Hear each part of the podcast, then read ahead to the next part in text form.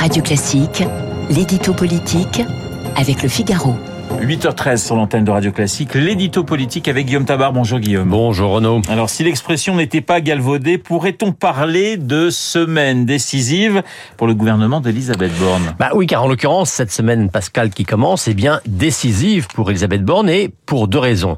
La première, on le sait, c'est que l'on connaîtra vendredi la décision du Conseil constitutionnel sur la réforme des retraites. Alors, soit les valider, du moins dans cet aspect essentiel, et le gouvernement pourra respirer.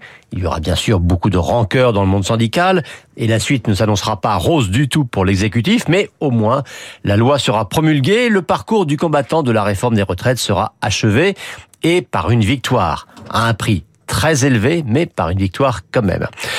Soit inversement, le collège présidé par Laurent Fabius décide de censurer la retraite à 64 ans, et alors c'est une autre histoire qui commence.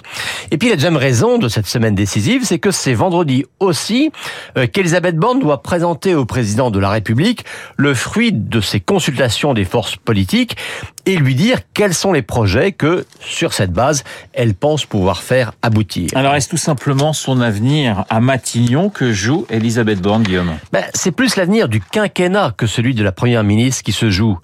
Euh, c'est vrai qu'à la télévision, Emmanuel Macron avait chargé Elisabeth Borne d'élargir la majorité en ajoutant ce souhait qui ressemblait tout autant à un avertissement, j'espère qu'elle y parviendra.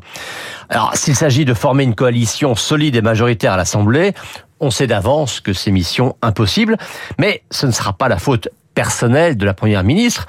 Personne d'autre n'y parviendrait en l'état actuel des choses.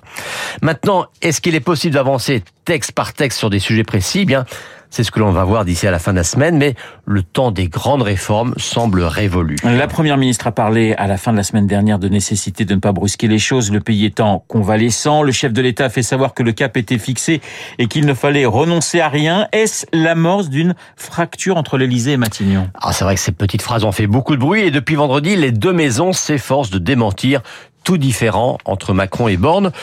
Mais savez, la question aujourd'hui n'est pas tant euh, ce que veulent faire l'un et l'autre, mais ce qu'ils peuvent faire. Sachant qu'il n'y a pas plus de majorité absolue aujourd'hui qu'il y en avait hier, et que la crise des retraites n'a fait que compliquer un peu plus la donne au Parlement.